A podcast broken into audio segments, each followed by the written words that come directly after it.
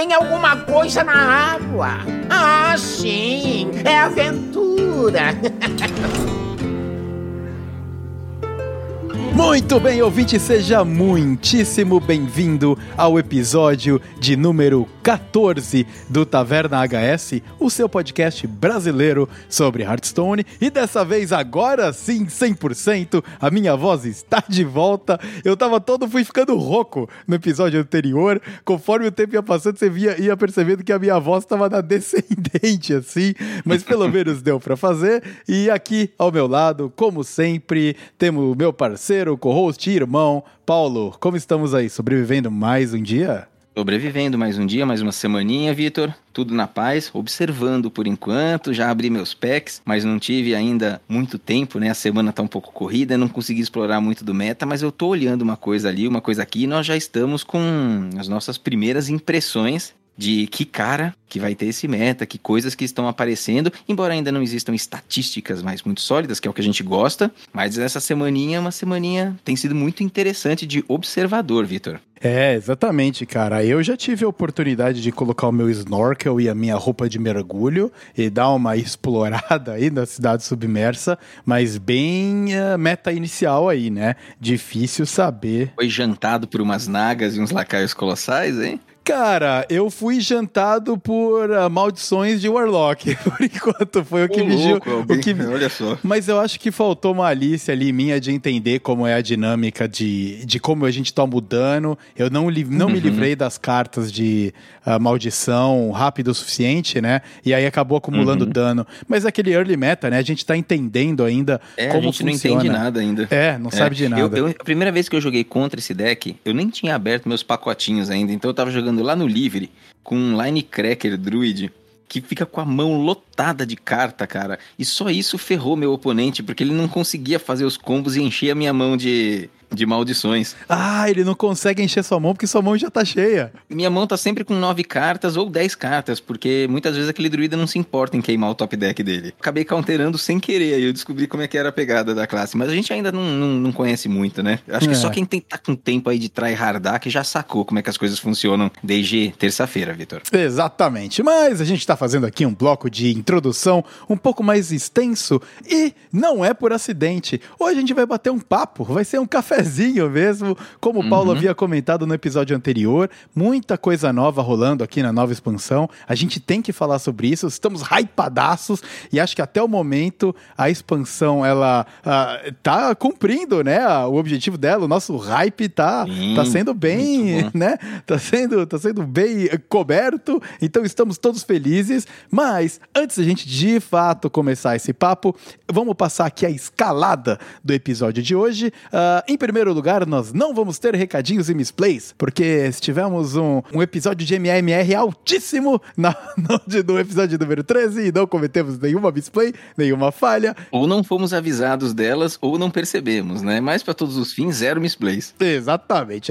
Enquanto a gente sabe, zero misplays. Depois nós vamos bater um papo sobre os assuntos gerais, de como tá essa nova semaninha, né? Essa primeira semaninha do meta com a viagem à cidade submersa. Muito interessante, tá o game, tanta coisa nova chegando. Uh, e depois nós vamos deschavar um pouquinho quais são as nossas primeiras impressões do meta, o que, que a gente jogou, o que, que a gente jogou contra e o que, que a gente tem visto a galera comentar aí como possível estratégia OP ou, ou tendências de deck que podem rolar. E antes da gente começar a abertura nova, né? Porque agora hoje nós temos uma abertura nova, então... Já tô, já tô com vontade de ouvir como é que isso vai ficar no episódio. Né? Exatamente. E como é a primeira vez que nós vamos tocar, obviamente nós vamos tocar a abertura inteira, mas antes Antes disso, eu gostaria de dar aquele lembrete maroto dos nossos parceiros do Discord do Taverna Hearthstone, uma galera firmezíssima. Ontem,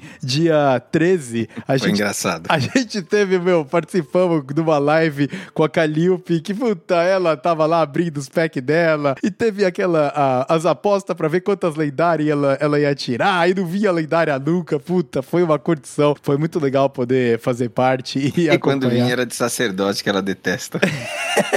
Exatamente, que é o karma. É o karma. Então eu convido você, meu ouvinte, caso você não faça parte ainda do Discord Taverna Hearthstone, junte-se a nós lá, junte-se a Calhope, ao Machado, a toda a turma que tá lá, meu, sempre agregando muita coisa no universo do Hearthstone. E agora, eu acho que a gente tá pronto, né, Paulo? Para ouvir pela primeira vez oficialmente a abertura da Viagem à Cidade Submersa aqui, que vai ficar agora por um tempo no Taverna HS. É isso aí, vamos nessa então. Então bora!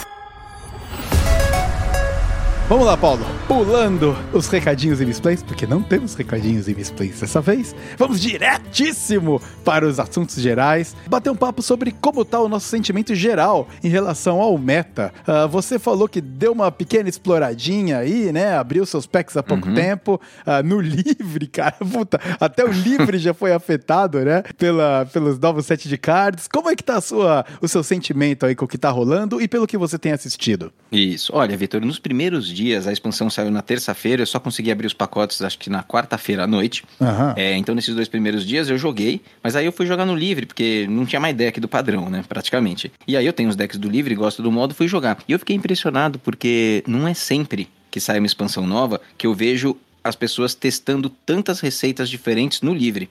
E dessa vez, acho que praticamente todos os meus oponentes que eu enfrentei estavam tentando fazer é, algumas, algumas artimanhas, e isso nem sempre é comum, viu? Então acho que já indica que havia um hype, que havia muita vontade de testar sinergias interessantes nessa nova expansão, viu, Vitor? Porque não é realmente comum, sabe? É, não é toda a expansão que tanta gente tá testando receitas novas. E eu fiquei até meio, eu ficava até meio chateado, porque tava eu jogando com meu Linecracker Druid lá, tentando subir 3 mil de armadura contra as pessoas, todas se divertindo e querendo fazer coisas legais, e eu, mano, destruindo a experiência de todo mundo. Porque o deck funcionou muito bem nesses dias, cara. Porque é um deck redondo, que eu já sei muito bem como jogar, contra pessoas que estão testando loucuras. Então, obviamente eu tinha vantagem, né? Obviamente. Fiquei até aborrecido, mas agora já parei com isso, é. É, é o deck que provavelmente tá no Perfect 30 lá, né? Da, da combinação das 30 É, perfeitas até o é. momento. Então a, a galera fazendo as experiências é, É, amassada mesmo, cara. Pelo, pelo o cracudão jogando um deck estabelecido. Mas aí depois eu abri os pacotes, abri os packs quarta-noite com a Pan aqui em casa e aí já fui testar já no padrão algumas receitas, já, já, já tenho uma primeira percepção e por enquanto ela é positiva. Eu fico um pouco assustado porque tem alguns decks despontando aí que parecem ser meio cabeludos e podem trazer problemas mais pra frente, mas assim, hoje, assim, essas primeiras duas semanas não dá pra pedir nerf de nada, tem que só ficar observando as coisas se estabelecerem. Assim, é, a, a sensação tá sendo muito boa, né? A sensação tá sendo muito boa e poucos pontos de atenção até agora. Exatamente. A, a minha percepção foi a primeira vez que eu fiz essa rotação grande, né? Onde três expansões foram realmente já descartadas do modo padrão e agora nós temos esse reinício de, de um novo ano, né? Agora o novo ano da Hydra. E é realmente uma experiência muito legal. ah, um pouco porque essa expansão, além dela ter sido vendida muito bem no pré-release, né? Com uma cinematics animal. Cara, teve rave de caranguejo lá na Twitch, dando drop de pack pra galera. A Blizzard investiu pesadíssimo na entrada Foi. dessa nova expansão, trazendo personagens queridos pela comunidade já. Então eles estão entrando com o pé na porta nessa para essa nova expansão.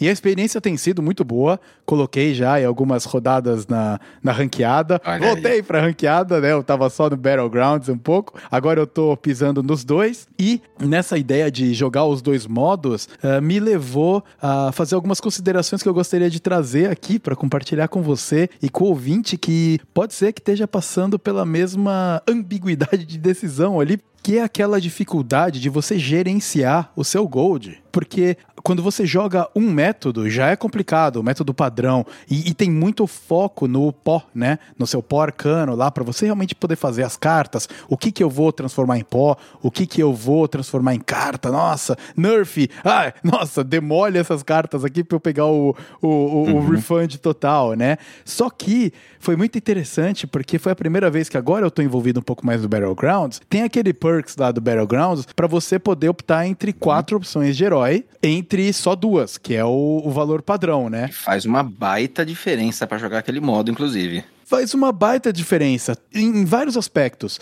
Tanto no aspecto de você focar nos heróis que você sabe que você joga melhor, porque você quer subir o MMR, tanto no aspecto de você ter um pool maior de heróis para você, de repente, tentar alguma coisa diferente, ou poder ter mais opção de escolha. E isso custa 2 mil de gold. Então, se você não quiser colocar dinheiros de verdade, se você quiser usar o gold, já entram 2 mil, que é equivalente a 20 pacotes da expansão. Então você fica, caramba, nossa, onde é que eu vou gastar o gold? Porque apesar desses jogos não terem nada a ver e eles só estarem dentro do mesmo client da Blizzard, eles compartilham o mesmo recurso. Que é o Gold, que você ganha através da sua trilha, né? Então eu me vi aí ah, nesse balanço de gastar menos Gold em pacotinhos da expansão, mas eu também gastei dinheiro de verdade na expansão, né? então tudo bem? Pra pôr um pouco de gold na minha experiência do Battlegrounds, que eu tenho me divertido lá de uma maneira muito mais relax, né? Ah, então foi, foi interessante ter essa percepção. É muito legal você ter os dois jogos no mesmo client, mas eles disputam entre eles recursos de você poder comprar coisas, porque eles têm essa moeda em comum, né? Eu achei meio complicado, assim, né? Então. É, é, isso aí é um ponto bem interessante, inclusive, Vitor, tá aqui na nossa, na minha pauta, né, de episódios futuros. Acho que eu comentei no anterior, porque essa questão que você trouxe, ela hoje é, ah, será que eu gasto ouro aqui? Será que eu gasto ouro ali? É muito pertinente. Mas existe provavelmente uma resposta de onde vale mais a pena você gastar o seu ouro. Packs, por exemplo, eles custam dinheiro de verdade, certo? Tem o pack que tem um valor eh, ao longo da expansão, tem o pack que você compra um pouco mais barato quando compra um bundle. Assim, esses packs, eles geram cartas, mas que são dust, na verdade, toda carta é um potencial pó arcano. Então você tem relação Certo. entre dinheiro, gold e dust. E essa relação varia ao longo do ciclo de uma expansão, por exemplo. Então, assim, quanto vale um gold em reais? Quanto vale um pó em reais? Qual é a relação entre gold e dust? Dá para estabelecer isso mais ou menos. Isso pode ajudar a gente a decidir se em determinado momento você compra uma coisa com gold, você compra uma coisa assim, é, se houver essa possibilidade, né? Então tem essa, essa economia do Hearthstone, ela, ela não é nem um pouco trivial. Fica aquela coisa, o gold você não consegue usar na vida real. Então usa ele primeiro no Hearthstone e aí depois você compra as coisas com, com dinheiro físico, né? Aí bate aquelas coisas, eu fico numa encruzilhada do seguinte sentido, sai uma skin muito louca lá do passado e geralmente eles vendem ela por 1.500 de gold. Aí eu olho aquilo lá, eu olho a skin e eu falo assim, será que eu gosto disso ou será que eu gosto de 15 pacotinhos? É, não, exato, cara. Eu tava nessa decisão agora há pouco entre pegar o do Battlegrounds, né? Uhum. Esse perk do Battlegrounds, ou pegar a skin do Maiev. Porque eu quase nunca joguei de mago Uhum. e agora eu tô jogando. Falei, ah, caramba, essa skin é legal, ô, é o Maiev, maneiro. E aí optei pelo, por pegar o Battlegrounds, então o skin de mago vai ficar mais pra frente aí. Não, é isso aí. E tem a trilha, né? A trilha de recompensas que custa 30 e tantos reais aqui no Brasil, acho que 39, não lembro de cabeça, você vai ter um impulso para ganhar mais XP que dá mais ouro. Nas contas anteriores, esse impulso, você jogando regularmente Hearthstone, ele fica na casa de 2,200, 2,300 de gold, né? Então, assim, 2.300 a mais que você tem por gastar esses 30 e tantos reais. Isso compensa, entendeu? Ou não compensa? É. Então, assim, são, não, não é trivial responder. Então a gente vai um dia preparar aí um, com cuidado um conteúdo que, quem sabe, ajuda a sanar essas dúvidas, Vitor. Exato, inclusive as nossas dúvidas, né? A gente ainda, quem nos, nos acompanha aqui, sabe que o foco do Taverna HS é bem analítico. Somos dois matematicoides e então a gente não acompanha o Vicious Syndicate à toa, né? Afinal, eles também são bem analíticos e a gente, se a gente conseguir destrinchar o quanto, qual é a relação entre gold, dinheiros da vida real e e pó arcano, eu tenho certeza que vai ajudar muita gente, inclusive a gente. Vamos ver se a gente consegue chegar nisso aí. Com certeza. É, quando a gente tá tirando as informações do nada da nossa cabeça, a gente avisa, né? E quando a gente tá fazendo as continhas, a gente avisa também. Exatamente. Então eu acho que é um bom momento agora para a gente começar a bater um papo sobre as nossas primeiras impressões do meta, pelo que a gente experienciou, pelo que a gente vê as pessoas comentando e jogando e pelo que era esperado. E, e o que, que você tem aí, Paulo, para a gente começar a abrir esse novo capítulo da ranqueada que é a viagem à cidade submersa? É isso aí, Vitor. Nós estamos começando essa primeira semana de meta, e com ele ainda se estabelecendo, um algo bastante conhecido aqui, bem na frente dos nossos olhos, como sendo a melhor win rate dessa largada de viagem à cidade submersa. Aí nós estamos falando do Questline Warrior. Então, o guerreirão de piratas está em primeiro lugar, segundo as estatísticas ainda um pouco cruas do HS Replay, né? Não com muita informação, mas uma win rate de 59%. Ou então o deck de, de, de guerreiro com os piratas, com a Rokara, e agora rodando o Colossal novo e algumas novas cartas que saíram. Então, essa expansão é do fundo do mar, trouxe Murlocs, trouxe Nagas e trouxe piratas. Então, fortaleceu esse deck. Várias trilogias novas de piratas e vários piratas interessantes. 59% é o único deck colocado hoje como Tier 1. Não sei se era esperado, eu não estava esperando, mas também quando eu olho assim, eu não fico exatamente surpreso, Vitor. Porque esses decks, principalmente quando eles são mais pra frente e bastante lineares, eles são os primeiros que surgem com cara de aspecto final. Então, enquanto o meta ainda tá bem pantanoso, são esses decks mais lineares que aparecem e começam a dominar primeiro. E de muitas expansões a gente já viu isso acontecendo, win rates de 59, 60, 60 e pouco. Com o passar dos dias, isso vai convergindo para um win rate real do deck conforme o meta vai tomando forma. Então, eu ainda não acho preocupante, né, no sentido de ser muito OP. Acho só meio, meio mais ou menos, porque não é um deck tão interessante, pelo menos roda um colossal aí, que é uma, uma novidade, uma coisa legal, mas não é uma estratégia exatamente nova e super, super interessante que o pessoal tava no hype pra ver. E ainda por cima tem um finalizador poderosíssimo na forma do Mr. Smite, que com os lacaios que vem do colossal dele agora dá muito dano, esses lacaios custam barato, às vezes vem um Smite de lá, então o senhor castiga, né? Então, Vitor, piratas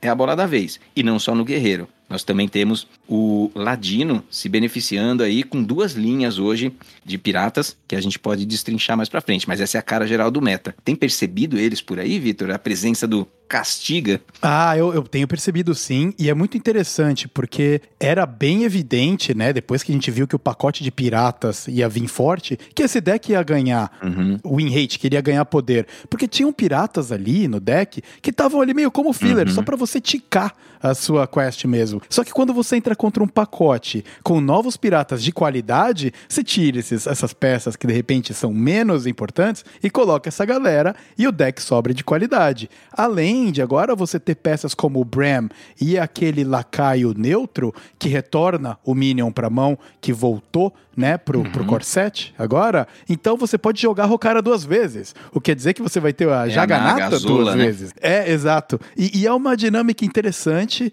Eu joguei, tem, joguei ah, com alguns Quest Pirates e não perdi até agora, cara. Primeiro, acho que pela linearidade do deck, então você prevê o que vem ali. com Uma certa facilidade. Então eu realmente me surpreendo com esse 60 Uhum. aí quase batendo. Mas eu não achei que as duas jaganatas lá, elas são realmente Uhum. uma, um pesadelo, assim, sabe? Porque, de fato, tomar os dois canhões duas vezes, isso não é Uhum. legal, isso é, isso é ruim mesmo. Mas o sobrepor a arma pode ser um tiro pela culatra. Eu tava jogando contra o cara e eu tava ali com o, o meu próximo turno letal, tava armado se ele preenchesse o board. Porque eu ia descer a Gaia, né? O robô, que quando os outros mechs atacam, ela dá um de dano em todo mundo, mas me faltava alvos, porque só estavam as jaganatas. Aí as jaganatas spawnaram um monte de ah, um monte de pirata. O cara, ele tirou a arma 7-1, mas na segunda jaganata rodou, a arma dele foi substituída É. por uma arma merda.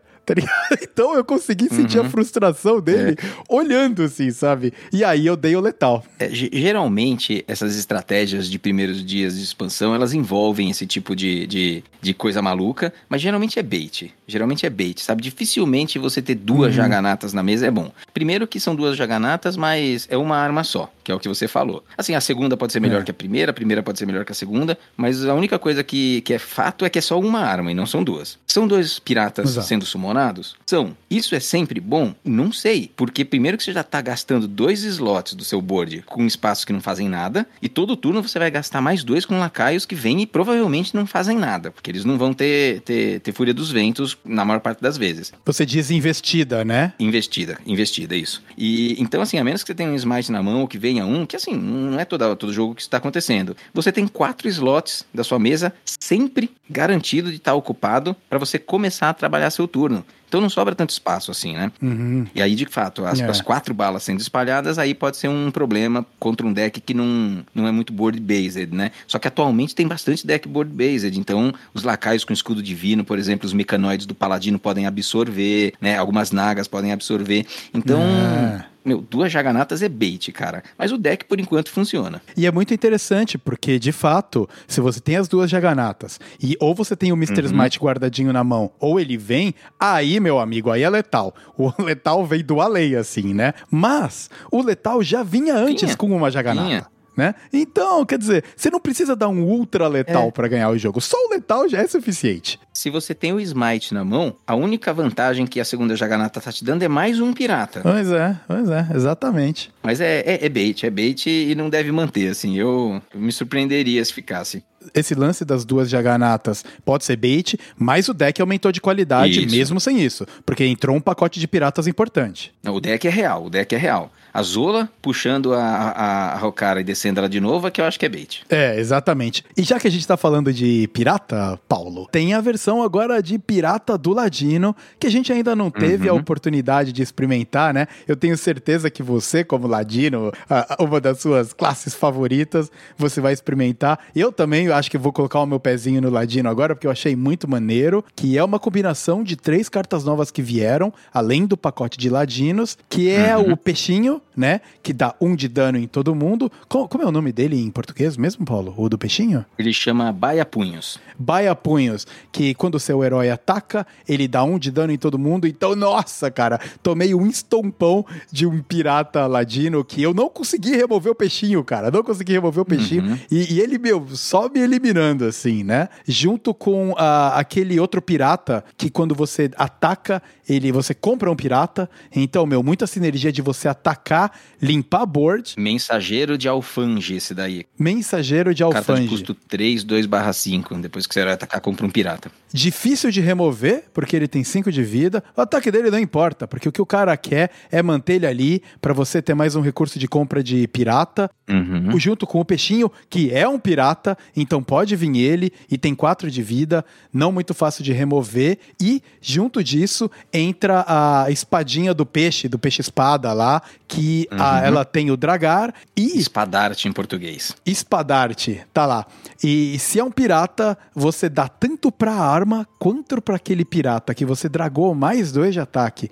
Então, meu, Uhum. ela só com 3 de resistência na arma, 4 de ataque, já é 12 de dano só nela. É isso mesmo. E o Ladino, Vitor, ele tá, ele tá num momento interessante aí nessas sinergias com os piratas, né? Eu acho que a gente vai falar da Valir aí ao longo dessa expansão e vai falar de piratas, né? O que pessoalmente me agrada bastante. É, tem duas versões aí muito promissoras. A primeira, que já encaixa jogo agora e parece bem refinada, é a versão um pouco mais agro, que Uhum. você mencionou. Então a combinação da espada com o baia-punhos, com essa compra dos piratas, ela é bastante poderosa. né? Lembrando que essa a espada, a espadarte, ela é uma das cartas mais importantes do deck. O grito de guerra dela é Dragar. E se vier um pirata do Dragar, concede mais dois de ataque, como você mencionou. Ao conceder dois de ataque para essa arma, essa arma é uma 4-3, que no turno 3 você pode estar equipando. A arma 4-3 no Ladino, sempre que essas armas não eram caras e viam jogo, a gente viu decks poderosos e extremamente agressivos que procuram finalizar o jogo rápido. Então,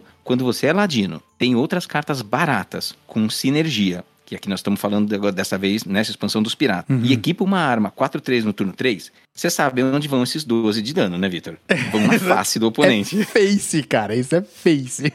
Então é isso, é isso que esse deck busca fazer. E ele, eu experimentei ele, ele é bem competente. E aí ele tem alguns outros piratinhas ali na sinergia e o castiga. Então o castiga, assim, pra quem não curte investida, vai sofrer um pouco nesse meta. Precisa ver se vão arrumar o castiga aí ou não, se vão mexer nele. Ele vai ser um card bem importante né, nessa expansão. Nós vamos ver ele em vários decks. No Ladino não vai ser diferente. A segunda versão desse Ladino, que eu ainda não experimentei, mas vou tentar, é uma versão que é de piratas também. Então roda todo o mesmo core, a espada, a gente vê o baia-punhos, a gente vê o mensageiro do Alfande. Só que a gente vê algumas outras cartas um pouco mais lentas. Então nós temos aqui, O Colossal, né? temos o Colossal, Siritoa. O nome dele em português é Siritoa. Siritoa, em inglês é como? Crabatoa.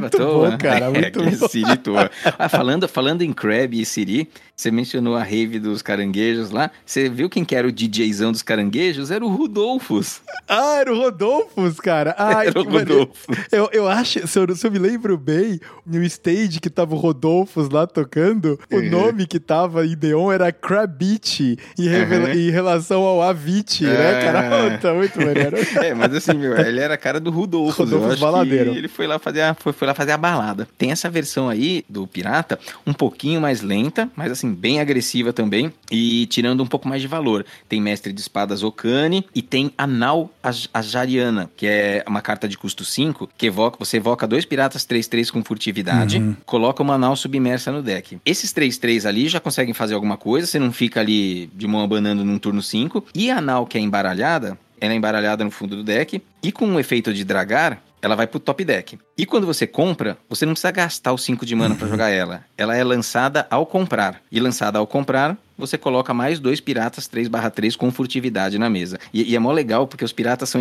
iguaizinhos É. os primeiros dois que você colocou, só que mortos, assim, tipo, meio, meio apodrecidos de estar no fundo do mar. Então é muito maneiro. Então, assim, é, você tem aí esse, es- essas combinações interessantes. O deck é bem legal. Ele, em teoria, é um pouco mais divertido do que o primeiro, que é mais agro. Só que a experiência de metas anteriores sugere que o agro tende a funcionar um pouco melhor do que essa segunda versão do Ladino. Mas são duas aí que estão muito interessantes. E tem a- também a nova lendária, né? Que tem se falado muito, né? Do Hook Tusk. É a Capitã Presa Gancho. A presa gancho, puxa vida, cara, e tem se falado tanto, realmente é uma carta ah, muito legal. O cara que tava jogando comigo com, com esse deck da versão um pouco mais lenta de pirata, ele chegou Uhum. a jogar ela, mas eu acabei finalizando o jogo antes. Então eu não vi, não senti o poder na pele ali, mas achei muito maneiro. É isso aí, Vitor. É isso aí. Mas nem só de piratas é feito esse meta, né? Por enquanto. É verdade, cara. Esse meta também é feito de becas, os robozinhos, cara. Os robozinhos estão aí, chegaram com tudo, né? Ah, o Battlegrounds já tinha entrado com a Ine, a Ine ah, Tempespiral, que a gente comentou no episódio anterior. Uhum.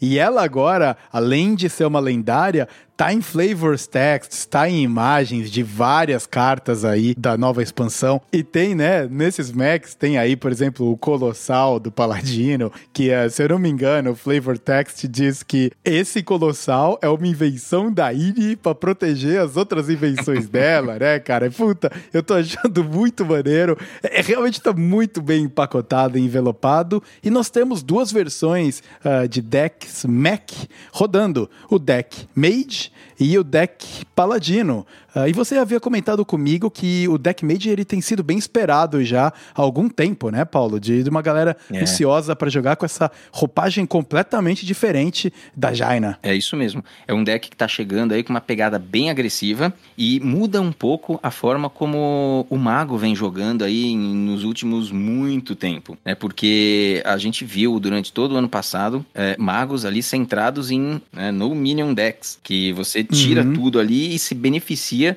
de ter um deck só com feitiços. Então a, a Quest saiu para se beneficiar disso. E aí o pessoal tava bem saudoso de um, de um mago que fosse um pouco mais orientado a lacaios e orientado a uma agressividade, principalmente se fosse uma agressividade mais de início de game ali. E lá no passado, em Goblins e Gnomos, expansão do começo, né? Que nós falamos no último episódio, nós tivemos algum suporte para alguns mecanoides, nós tivemos naquela época um Mech Mage que foi bem saudoso, assim, bem longe do poder do atual, né? Porque todo Hearthstone hoje tem outro power level, mas foi um deck que deixou saudades. Então agora, finalmente, o Mech Mage ele tá sendo é, revisitado de uma forma possível pela Blizzard. Então, eu acho que ele tá se firmando aí no meta. Eu ainda não tive experiências de jogar com o deck, mas eu enfrentei o deck algumas vezes. Não sei se eu senti que ainda falta um pouco de refinamento nele, na questão de você equilibrar mechs com os feitiços que você vai tentar controlar um pouco o jogo e bater com os mechs. Me pareceu um- ainda um arquétipo um pouco desequilibrado, né? Acho que ele ainda tem que tá, ser mais ajustado. Mas você teve experiências com Mech Mage, né, Vitor? Foi a classe que eu mais joguei. Desde que eu via o tubarão lá, né? Que eles estavam comentando que o tubarão mech, que ele dá Uhum. 3 de dano aleatoriamente para cada mech que você põe na mesa. Eu achei muito interessante. E gostei muito do Colossal Gaia, a Tectônica. Puta, que Colossal maneiro demais. Então eu tenho jogado bastante e tenho tido sucesso. Acho que eu tô com quase 60% de win rate. Uhum. ah, nessa escalada aí, jogando, en- enfrentando bastante Pirate Warrior, Uhum. que tem se falado aí que é tão alto no tier, Uhum. e eu não perdi ainda. Claro Uhum. que sempre tem o que, que vem na sua mão e tal, mas ah, eu concordo. Me dá a impressão de que às vezes o deck tem mais mech do que deveria, só pela sinergia, sinergia, com né? o tubarão. E, e ele tem uma mágica só, né? Ele tem uma mágica só que é aquela que desconta. Você compra um Mac e desconta os outros em um. Uhum. Realmente mega poderosa. Quando aquilo vem na tua mão e você monta o board. Tô gostando de jogar, mas eu acho que vai vir refinamento sim, cara. Uhum. Eu acho que vem. Exatamente. É, bacana, bacana. Acho que é um deck que promete ver jogo, se manter aí pelo menos como um tier 2, sabe? Pelo menos como um tier 2. Uhum. E temos um outro deck de mecanoides que é o do Pala, né? Temos um Exatamente. paladino de mecanoides. Ele vai nessa mesma, nessa mesma tocada. Eu joguei um pouquinho com ele, gostei, mas eu achei muito pesado também em focar só na sinergia dos mechs, assim. É, eu, eu fico com a sensação, pode ser que seja bom pra caramba, sabe? Mas eu não sei, me pareceu muito pesado na sinergia apenas de mecanoides, senti um pouco de falta de algum outro suporte ali. Mas assim, é, essas minhas impressões, elas ainda são muito, muito levianas, Vitor. É só impressão mesmo de, meu, cara, três, quatro partidas, assim, sabe? E pouco tempo de jogo. É. Mas interessante o deck. Joguei com ele também. Poxa vida, pelo menos na- eu jogando, meu feeling ali é que, primeiro, né, já é sabido e estabelecido no jogo que Paladino não pode perder o controle do board, Uhum. né? Paladino tem que ter o controle do board, ah, pelo menos nas versões que a gente tem visto aí no último ano. Uhum. E o problema é que com esse deck, se você perde o controle do board, você não ganha de novo. Uhum. Porque não tem minion com rush, sabe? Não tem minion que limpa o board do adversário pra você se restabelecer. Uhum. Porque beleza, você vai lá, entra com Max que tem até escudo divino, mas meu, tem tanta ferramenta de remoção. A gente tava falando do paladino aí, que dá um de dano em todo mundo depois que o que o seu herói ataca, Uhum. né? Com, o- com aquela carta do peitinho. Mano, acaba com o escudo, de- escudo divino, vira poeira ali, né? É. Então, eu acho que, pela minha experiência de jogar, ele tá muito pesado também no, no Mac. Claro, é a minha opinião de noob, né? Uhum. É, De não, mim, e assim, de eu tá tudo jogando. começando, a gente tá só chutando as coisas Exato. aqui. É, mas ele me pareceu ser inferior ao nível que o Mage tá na versão de Mac dele. Uhum. Eu acho que tem outros caminhos aí que o Paladino pode Tem, encontrar. tem uma cartinha do Paladino, que é aquela carta que eu esqueci o nome, alguma coisa de sonar, radar, que ela custa dois, ela vasculha os últimos cinco cards do seu deck e compra todos os mecanoides. Eu tinha olhado aquela carta antes e falei assim, meu, isso daqui vai ser muito forte, vai definir esse arquétipo, porque eu vou poder jogar muito mecanoide e comprar muito mecanoide. Até dá pra melhorar isso com sinergias de embaralhar Max lá no, colocar Max no fundo, né, Pra depois usar essa carta.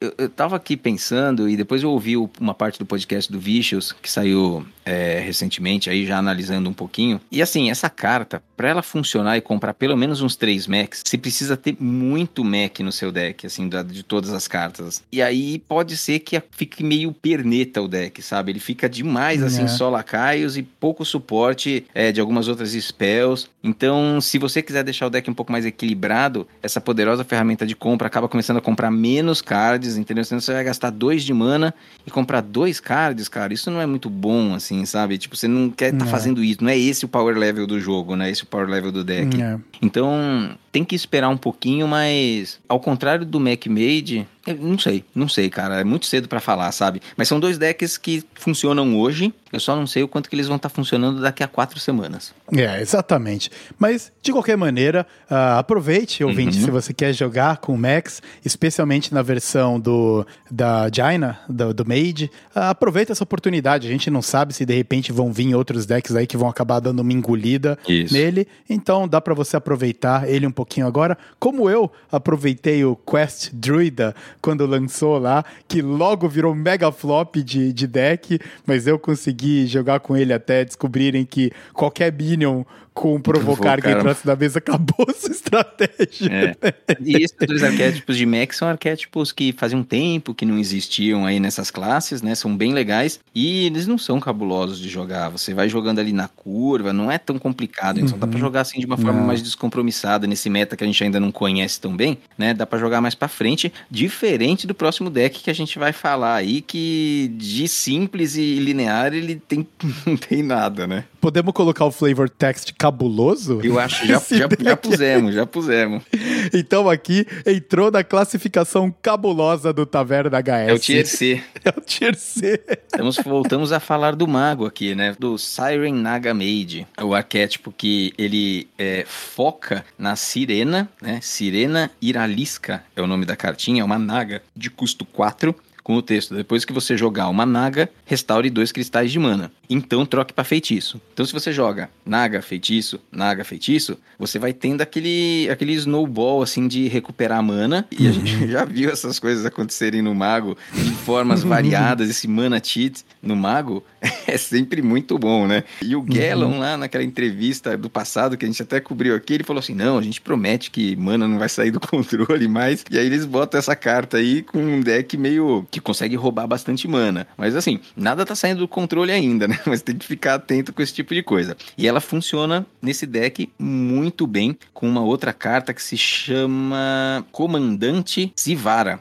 E o grito de guerra é: se você lançar três feitiços enquanto tiver esse card na mão, adicione os feitiços de volta à mão. E esse card, ele tem feitiços baratos. Ele tem Rajada, que custa zero, ele tem a primeira chama, que custa um, ele tem Incendiar, que custa dois, Orbe Rúnico, que custa dois, Sifão de Mana, que custa dois. Então você consegue, combando nagas e feitiços, de forma a, em um turno só, e sempre dando um refresh de mana, joga essa naga como sendo uma delas, né? Uma das nagas pode ser ela, e aí volta os feitiços na mão. Então dá pra fazer uns turnos enormes comprando naga, gerando feitiço, snowbolando mana, e quando você passa pro adversário, você fez duas coisas importantes pra esse deck. Primeiro, do nada você formou um board forte, cheio de nagas. E depois, você provavelmente já deu dano na cara com Ignite, embaralhando algumas cópias e com a Orbe Rúnica também, descobrindo novos feitiços, de preferência baratos para você continuar a, a escalada com a sua próxima naga. Então, a gente já viu aí alguns jogadores experientes eh, fazendo turnos sensacionais com o deck, e agora é difícil. Não é fácil, assim, eu não tentei pessoalmente ainda, mas só de olhar é aquele deck assim, meu, você precisa de um bom QIzinho ali, você precisa de um, não dá pra ser boomer APM não, cara, tem que ser rápido. tem que ser É, rápido. e tem que ser um conhecimento bem grande de todas as ferramentas que você tem no deck. Fazer a conta de mana bem feita. É, a gente, pois é, cara, a gente, eu tava vendo a, a live do Ridiculous Heart, cara, que o cara joga muito, né? Um dos caras do Vicious Syndicate, e ele fez a, ele fez a rodada do Naga com magia, Naga, magia, Naga, magia, aconteceu um monte de coisa, e, e aí quando ele passou o turno, ele falou, Vixe, eu tenho o sentimento de que cada ação que eu fiz aqui foi errada e eu vou perder esse jogo. E tava lá, perdeu o jogo, né? Quer dizer, ele fez uma baita ação, e é lindo de ver, mas não chegou em lugar nenhum. Por outro lado, o Zeco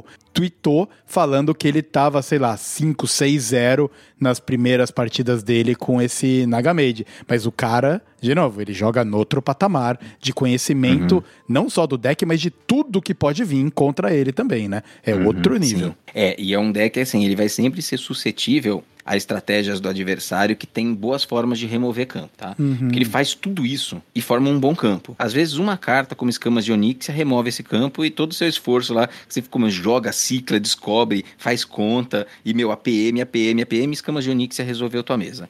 Né? É, ou vem Então o você- Warrior e desce um Brawl, né? Acabou. Desce um brawl, exatamente, desce um rancor, sabe? Que ainda sobe a armadura pra ele. É, pois então, é. assim, é bonito de ver. Agora, precisa ver como é que esse win rate vai ficar no final das contas. Porque além de ser bom com o deck, você precisa de um meta que vai favorecer. Se, se as estratégias de formação de campo elas forem muito bem counteradas na a partir das próximas semanas, esse deck fica com mais dificuldade. Porque você vai ter um monte de Ignite lá, mas você só tem duas ondas pra snowballar coisa, essas nagas, esses feitiços, né? Porque só tem duas cópias daquela naga lá, que é a que faz tudo acontecer. Então, Exato. é suscetível a estratégias e se o meta ele for mais controlão, assim, de impedir campo, o deck pode dar uma naufragadinha aí um pouco, durante um tempo pelo menos, mas é bonito de ver, Vitor, é legal. É. É. Bom, e já que a gente tá falando agora de, de decks que estão meio hypados, né? Dois que apareceram aí e estão sendo muito comentados é o Token Demon Hunter e o Ramp Druid, a nova versão aí. Então acho que a gente poderia destrinchar eles um pouquinho. E você tem experiências com o Token Demon Hunter, né, Paulo? O que, que nós temos aí pra falar dele? Isso, eu joguei um pouquinho de cada um deles. O Ramp Druid eu joguei ali bem assim que no dia seguinte que eu abri meus packs, eu, eu joguei um pouquinho, meio que inspirado numa lista que eu vi do rodada pelo Red Skill Beam. Eu gostei do deck quando a gente vê um deck que se chama Ramp Druid. E ele só tem duas cópias de crescimento silvestre como um ramp efetivo. Você fala assim: ah, isso não é um ramp de verdade. Mas ele é sim, e ele tem outras ferramentas de rampar a mana, né? De roubar a mana. Só que elas não são ferramentas tão cabulosas quanto as que a gente estava acostumado antes da rotação. Aquelas loucuras que dava pra fazer com exuberância e broto relampejante, o Lightning Blue, e né? Nossa, aquilo lá era totalmente fora dos padrões. E agora o, o Ramp Druid ele tá voltando para uma confecção um pouco mais é, pé no chão. Então nós temos nesse deck, ele é um deck interessante. Ele roda, como eu disse, dois crescimentos silvestres. E para roubar a mana, pelo menos a versão que eu vi do, do Regis Kilbin, ele roda um lacaio, que é um lacaio de custo 5, que se chama Jardineira de Mão Cheia. Ele é um lacaio de custo 6, na realidade, 5/5. Ele é fraco nas stats. Mas quando você joga, o grito de guerra é restaure cristais de mana vazios iguais ao custo do feitiço mais caro da sua mão. Mas esse deck roda feitiços caros. Então roda duas escamas de Onixia, roda crescimento miraculoso. As duas custam 7. Então, o Victor deu aí, porque a gente já apelidou a, a carta de crescimento mó cabuloso. Nem sei se ela vai ser tão boa assim, mas o nome já é esse. E, e aí o que que acontece? Esse druida, ele não tá rampando de verdade, mas ele tá conseguindo usar muita mana num turno só. Né, sem precisar ganhar mais cristais. E isso permite uns turnos ali bem fortes e que muitas vezes o adversário não consegue voltar. Né? Então esse lacaio combinado com escamas, você tem uma boa limpeza de mesa. Esse lacaio combinado com crescimento miraculoso, crescimento miraculoso compra três cartas e evoca, evoca uma planta com provocar e atributos iguais ao número de cards da mão. Então você compra três cartas num deck que já tem bastante carta na mão, evoca uma plantona lá, 8-8, 9-9. Então assim, é defensivo e você tá fazendo mais coisa ao mesmo tempo, você não tá jogando só aquilo. Você comprou três cartas, se protegeu. Eu gostei do deck, Vitor, achei ele de certa forma promissor. Tenho certeza que a versão que eu joguei não é refinada, tem muito a melhorar nelas ainda, até porque eu, porque eu quis, eu tirei o Kolak, que é o Colossal de Druida, meti ele lá, meu, eu joguei umas seis, sete partidinhas assim, eu acho que ele é disparado a pior carta do deck. E, e,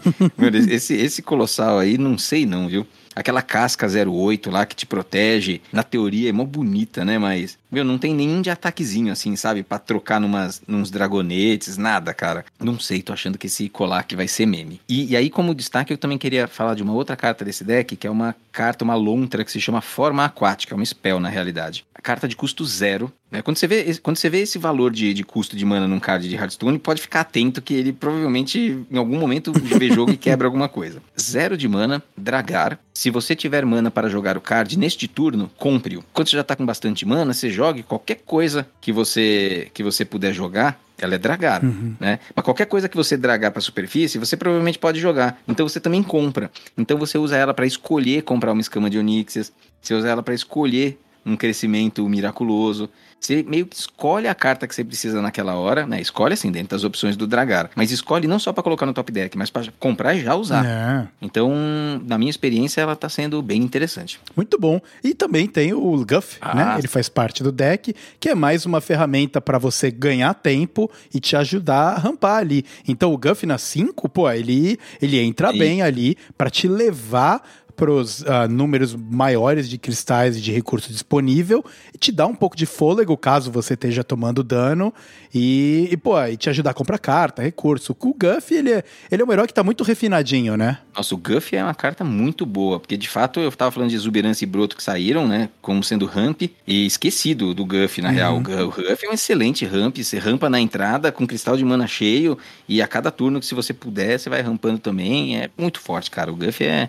do- O Guff não passa dessa expansão sem nerf, eu acho. É, o foi, eu tava jogando contra um Ramp Druid, perdi por causa do Guff. Veio o Guff na, acho que na 5 ou na 6, por ali, e o cara sobreviveu com 3 de vida. Foi a, a armadura do Guff ali, foi o tempo pra. e- Ele teve tempo suficiente pra daí encher um board e fazer coisas cabulosas né, que, que o deck tem feito, mas nem fiquei, puta, nem fiquei chateado. Falei, puta, é isso aí, cara. Legal ver que esse deck tá, tá funcionando e tá interessante. E acho que a gente vai ver bastante disso aí. E vamos pular pro Token Demon Hunter, ah, Paulo? Tolkien Demon Hunter. O, Tol o Tolkien, ele é um deck que ele não tava aí no radar nas primeiras 24 horas da expansão, mas nas últimas 24 ele surgiu e veio pegando todo mundo a galope. É, é um deck que joga daquele jeito pra frente de quando o Demon Hunter resolve ser agro. Então, no- nos primeiros turnos, ele quer descer lacaios é, para já começar a dar dano, então ele joga ali com o Carnífice, né, que é um 1/2, custa 1, e vai ganhando ataque conforme o seu herói ataca. né, Então ele já sempre quer descer esse Carnífice, quer equipar uma Glaive 1/3, e ele também procura a Vanguarda Veterana, que é uma carta de custo 2, 2/2, depois que o seu herói atacar, evoque dois Azavis. Então, no começo, você quer aquele começo explosivo, pra frente, aumentando o ataque dos seus lacaios, botando o 2/2, atacando, toda essa sinergia ofensiva do Demon Hunter vai formando um board. Porque a cada ataque, esse lacaio de custo 2 vai botando outros dois 1 barra 1 lá. E tem deck que não tem facilidade de lidar com isso. Ele precisa colocar um lacaio para se proteger. Às vezes com provocar ou para tentar fazer umas trocas. Na hora que ele faz isso, o deck procura descer ou o Baia Punhos, que vai dando um de dano em tudo, mas preferencialmente ele vai descer a Naga Scamódio, que ela uma carta de custo 3, 3 barra 2. Ela foi bufada. Foi, ela só fez um pit stop lá no livro. Ela rotacionou, mas já voltou no core set. Aham. E voltou bufada, porque ela era 3 barra 1. Então o texto dela é: depois que um lacaio aliado morrer, cause 3 de dano a um inimigo aleatório. Você tá com uma mesa cheia. Às vezes, nas minhas experiências, você precisa até trocar um 1 barra 1 em algum lugar ali, só para abrir espaço para ela. Aí você desce ela e começa a fazer as trocas com os seus tokenzinhos. E conforme você vai trocando, esses 3 de dano vai voando e limpa a mesa e tira a vida do adversário. E para deixar essa sinergia mais forte, nós temos o ataque coordenado. Spell de custo 3, evoque 3 Ilidar e 1 barra 1 com rapidez, que já entram também Nossa. potencializando essa sinergia. E junto, pra ser a cerejinha, tem o Curtrus, que ele também consegue entrar descendo o Minion com o Rush. E é um deck que favorece o herói atacar bastante. Então os Minions que vão entrar ali já vão ser Minions fortes, né, cara? Então, Em muita ataque, sinergia são ali a se conversando, né? Isso, o Kurtrus, que o Victor falou, e o Drektar. O Drektar roda nesse deck, fortíssimo turno 4, porque ele puxa lacaios do seu deck, né? E um dos excelentes pra vir é o Porta-Bandeira. Um lacaio de custo 3, 1 barra 6. Resiliente. Sempre que um lacaio aliado morrer, receba mais um de ataque. Então os lacaios estão morrendo, disparando 3 de dano por aí, e o seu Minion tá bufando ataque e ele tem 6 de vida e veio de graça com o Drektar. Caraca. Então, assim, o, o deck, quando essas coisas acontecem, é imparável o deck. Uhum. Eu perdi algumas partidas, assim, pra Contra o Warrior. Contra o Warrior comprou como um deus, assim, sabe? Ele tinha todas as respostas no momento, mas se não, nem ele segura. Não importa ficar subindo aquelas armaduras todas. Né? O deck tá forte. Forte é potencial nerf chegando aí mais pra frente. Mas Uhum. por enquanto, deixa, deixa rolar, né? Deixa o meta se ajustar. Exatamente. Muito, muito interessante. Muito E- interessante. E que roupagem completamente diferente, né? Do Demon Hunter, de tudo que a gente tinha visto aí ah, com Fel, com Quest, né? Então, Uhum. Ao longo do último ano, pelo do menos. último né? ano, virou completamente a, a, a história do Demon Hunter. E muito se falava que o, o Demon Hunter iria sofrer nessa expansão, né? Porque no ano. Né, Não, foi no. Foi qu- quando que ele começou a existir? Ele entrou há dois anos atrás. O ano passado foi o segundo ano de vida dele. Exatamente. E aí ele tava no segundo ano de vida com o pacote completaço das novas Isso. cartas que entraram. E a gente comentou no episódio passado, né? Que quando ele entrou e começou a investir no jogo, ele entrou com o pé no peito, né? Então tava Aham. tudo ali ainda. Tinha medo de que ele ia cair meio ali da, nas profundezas, mas parece que tá vindo com tudo aí, cara. O, o- nosso garotão Illidan aí, ele dormiu aí por milhares de anos, né? Mas ele ainda é um jovem do HS, né? Ele Exato. passou pela sua primeira rotação, né? É. A primeira experiência dele rotacionando cards. O pessoal tava temeroso mesmo, mas ao menos essa receita aí, essa fórmula já surgiu e o, o baralhinho é forte, cara. O baralhinho veio com tudo. Muito maneiro. E acho que pra gente eh, finalizar essas nossas primeiras impressões aqui, nós já estamos com 57 minutos. A gente achou que ia ser só um cafezinho. Caraca, se a gente tivesse feito pauta, pelo menos, se a gente tivesse feito a pauta, a gente tava perdido. Exatamente, cara. Ah, então nós, nós estamos aí com, cara, mais de 50 minutos de papo. Vamos. ah, não tem como a gente falar de fundo do mar, não tem como a gente falar de, de meta marítimo e tudo mais, sem falar de Murloc, né? Com o nosso Warlock Lock aí entrou um, um pacote gigante de Murlocs pro, pro Warlock. E se vai virar ou não, não sei, né? Eu tive a experiência de jogar contra um, perdi, porque pelo menos na partida que eu tive foi realmente Murloc entrando muito mais rápido no board do que eu consegui limpar. E acabei sendo atropelado pela chuva de Murlocs que veio. Mas é, é sempre legal ver Murlocs entrando aí no jogo. E você tem alguma ah, impressão ou opinião se você acha que isso aí vai dar jogo ou não, Paulo? Não acho que vai ver jogo, tá? Acho que é fraco. Aham. É, eu vi os Murlocs que entraram, eles têm. Os Murlocs do, do, do bruxo, eles têm aquela característica de lidar muito com a vida do bruxo, né? De alguns custos, o Murloc custando vida e tal. Então, eu não sei, não sei, viu, Vitor? Eu não aposto muito. O, o bruxo hoje tem cinco Murlocs no modo padrão, quatro foram lançados agora nessa expansão. Uhum. E sendo que um deles é o Gigapina, que é o, o Colossal. E é um Colossal que come a mesa do adversário, controla a mesa do adversário.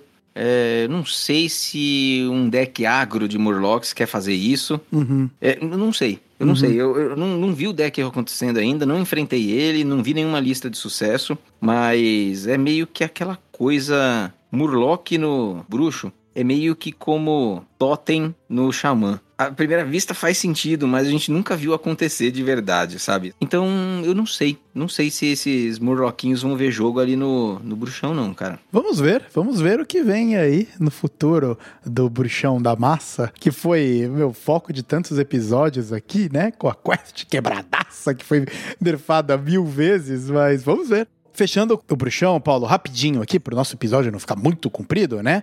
Ah, vamos falar um pouco sobre essa dinâmica da carta nova, né? Da, da maldição que o bruxo tem agora, de que ele dá uma carta de maldição na mão do oponente. Ah, e eu perdi para esse deck, mas eu acho que eu perdi um pouco por não saber direitinho como lidar com as cartas de maldição que vêm na sua mão, né? Então eu optei por não ah, gastar cristais para me livrar delas. Ah, E aí o dano acabou acumulando cabuloso lá. E, putz, vida, aí eu acabei perdendo. Ah, não se sabe muito bem se esse deck vai virar ah, bem ou não. O pessoal do Vicious Syndicate ah, até comentou, né, que tá com uma cara de que esse pacote das, das ah, Maldições foi nerfado antes do release, porque eles talvez tivessem considerado que estava quebrado, porque parece que tá tudo custando um a mais do que deveria no feeling deles ali. Mas vamos ver se isso vai dar jogo ou não. Mas, de novo, né? É muito interessante ver mais uma dinâmica nova no jogo ah, entrando além dos Murlocs. Você tem aí o caminho das maldições do bruxão da massa, né? É, isso aí. São dois caminhos obscuros, né? O bruxo gosta aí, né, das trevas e tudo. Então ele tem dois caminhos obscuros para trilhar. Uhum. É que ninguém sabe se vai chegar a algum lugar e quais são os pactos que você vai ter que fazer para, porque dessa vez ele não tá fazendo nenhum pacto demoníaco, né? Ele tá fazendo pactos de murloquinos. É murloquino. E Eu não boto muita fé nisso daí. Pois é. É, e as maldições, elas talvez ganhem suporte no mini set, talvez saia ao longo do ano mais algum outro suporte, pode ser que, que veja algum jogo, né? No passado, teve uma carta na expansão da Liga dos Exploradores que eu acho que se chamava Maldição de, Ra- Maldição de Rafan. Você jogava e aí o oponente ficava com uma carta que custava dois na mão e todo turno, enquanto ele não jogasse ela fora, ele tomava dois de dano.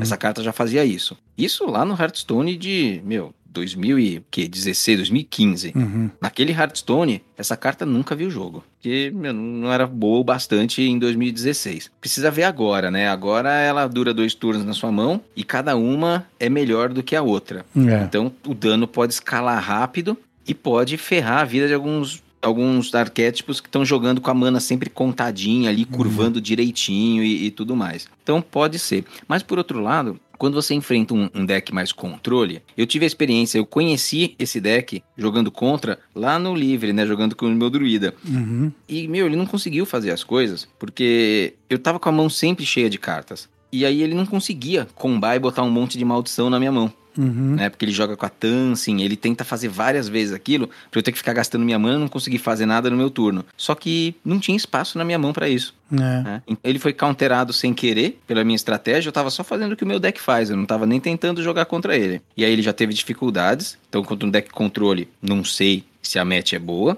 E contra um deck agro, muito mais rápido do que ele, tem que ver se o bruxo tá com ferramentas de remoção e de cura suficientes pra se manter vivo. É. Porque às vezes o agro, meu, ele não quer nem saber, deixa aquilo lá na mão tomando dano mesmo e você não me dá dano na cara com teus lacaios, então você vai me dar dano só com isso daqui, eu ganho o jogo antes de morrer. É, E tem aquele, aquele ponto de que o seu oponente, quando você tá jogando com esse buchão das maldições aí, ele escolhe quando ele vai dar o, vai tomar o dano da maldição ou não. Ele fala: ah, nossa, Uhum. cara, eu consigo tancar esses 4, 5 de dano que pode vir dessas maldições que estão Uhum. na minha mão aqui, pra eu fazer o tempo do meu game e pra meu, finalizar o cara no turno que vem, porque na verdade, vida é recurso, né? E se Vida ele é tem recurso. a opção dele de se livrar ou tancar aquele dano que tá na mão dele, joga a favor do seu oponente, diferente do Coruja Loki lá, que o dano ia vir independente de você querer ou não, né, cara? Isso, porque vida é um recurso do jogo. Então você escolhe.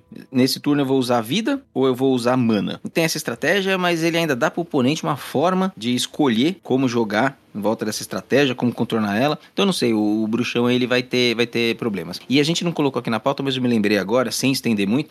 Eu ouvi falar, não vi, que tem uma versão nova do Coruja Loki que estão tentando emplacar. Mas só que aí, aí vai ter problema com os hosters desse podcast aqui, cara, porque é uma versão de Coruja Loki sem coruja, cara. aí não tem é condição, Coruja né? Loki, então é Loki.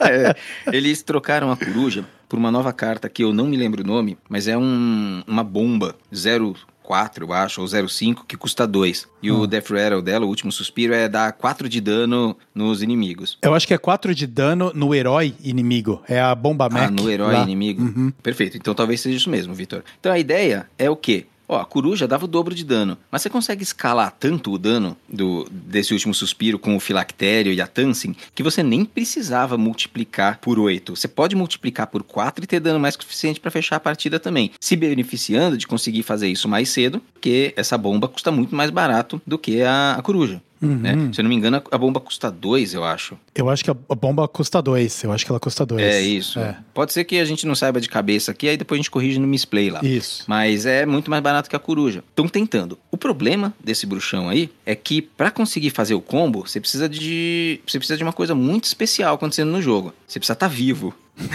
e ele tá com dificuldade de ficar vivo até esse ponto da partida, sabe? De comprar os seus recursos e permanecer vivo. Porque com a rotação de alguns cards que removiam mês e curavam ele, e o Moarg, que ajudava a fazer isso com multiplicador, ele tá com mais dificuldade de se manter vivo. Quem tá tentando fazer esse arquétipo funcionar tá com esse problema. E é isso, coruja loca sem coruja, assim. Eu não sei se eu vou amar isso daí não, cara. Já não gostei da ideia. Não, eu já odiei, porque não tem coruja, então não é coruja Loki. Ah, só pra gente É. aqui reafirmar o que a gente tava falando, é a mina naval. Ah, e ela Hum. custa 2, é um Mech 02 e que dá 4 de dano Hum. no inimigo. E, e o Vicious Syndicate, na análise deles de cartas, eles até comentaram que ela possivelmente entraria no Warlock. Mas o Warlock perdeu aquele Minion que duplica o dano dado, porque ele rotacionou. O Moarg, O Moarg, exatamente. Ele, ele duplica o dano, né? O Moarg, era isso que ele fazia. ele duplica, duplica dano que você dá em lacaios. Dano e cura. Exatamente. Então, putz, é, parece que ele entraria bem aí no, nesse Mina Lock, então. mas, mas vamos ver. Vamos ver se isso vai virar alguma coisa ou não. Beleza, Vitor, é isso. Então o Warlock tem três caminhos, não só dois, um pior que o outro, né, por enquanto. tá aí, cara, tá submergindo. ah, coitadinha da Tumpsy. Perdeu pro Brucan. Inclusive, se você quiser ouvir a historinha da, do episódio do Brucan, a gente soltou agora há pouco o Drops HS sobre ainda a linha dos mercenários. A gente contando um pouquinho da historinha do Brucan, com todos os áudios da batalha, ficou muito bom. É. É, um dos A capítulos gente mais interessantes. reaproveitou os áudios do episódio 10 com o Tanaka, né? Que Isso. aquele vale muito a pena, né? E aí Poxa. soltamos aqui que nós vamos. O Drops ele vai ser um lugar em que nós vamos sempre aproveitar algumas voice lines bem legal do jogo e montar os conteúdos lá. Já estamos com outras ideias aí. Próximo é o da Aura Firme. E aí depois nós vamos começar a pensar aí em conteúdos às vezes mais antigos do jogo, trazer algumas Uhum. coisinhas legais. Né? E estamos abertos, inclusive, a sugestões. Podem entrar em contato com a gente se quiserem. E é isso, Vitor. Muito bem, muito bem, muito bem. Então, agora eu acho que chegou a hora da gente finalizar esse episódio muito mais extenso do que esperado. E isso é o reflexo de como a gente tá animado com o game, né, cara? Puxa vida, o Uhum. jogo nem lançou e a gente já tá aqui, cara, verbalizando mil ideias, mil experiências. Ah, muito bom o momento do Hearthstone. Espero que ele continue assim e espero que você, ouvinte, esteja gostando. Vem falar com a gente, vem contar as suas experiências. Você já perdeu para aquele priest que desce o murloquinho que duplica por 12 12? Eu já! Se você perdeu também, vem falar com a gente. Vamos sofrer junto. Você já Então, perdeu pro Priest que te bate com um javali no livre por 40 de dano no, no turno 3? Exatamente. Sim, eu também. Exatamente. Então, vamos papear sobre o jogo. A porta aí do, do Taverna HS sempre está aberta, sempre tem uma mesa para você sentar e vir dialogar aqui com a gente. É o que a gente quer, falar sobre o jogo que a gente tanto ama e que a gente está tão animado. Então, fica aqui a, a minha despedida. E se você quiser ficar por dentro de tudo que está acontecendo no Taverna HS, confere a descrição desse episódio aqui, que eu tenho certeza que vai ter muita coisa que rolou que você vai gostar, desde metas antigos até a gente contando um pouco da nossa história e o fechamento do Vale Alterac. Muita coisa maneira aconteceu, muita coisa maneira vai acontecer e aqui fica a minha despedida e eu passo agora a, a bola Olha de braço. a boia de braço, perfeito. Então, então passo a boia de braço para o meu co-host que manja muito do game aqui, para ele não submergir até a cidade ah, submersa. Muito obrigado a você que ficou com a gente até agora. Um grande abraço e agora é com você, Paulo. É, eu já vi que a gente tá muito piadista, né, com as mecânicas dessa expansão aí. Eu acho que vai dar bom aí, vão ser três meses muito divertidos. Exato. É isso aí, Vitor. Eu acho que a gente se estendeu bastante, mas é como você falou, né? Nós estamos animados e estamos olhando esse meta com muita atenção. Eu ainda tô jogando menos do que gostaria, mas no final de semana eu vou tirar esse atraso aí e vamos ficar de olho porque acho que as coisas estão bastante empolgantes. Aqui a gente pode ter falado um monte de bobagem, coisas que não vão se confirmar, mas é isso. Essa primeira semana de expansão é bastante imprevisível, são as nossas percepções, os nossos takes e vamos ver como é que toda essa parada se desenvolve.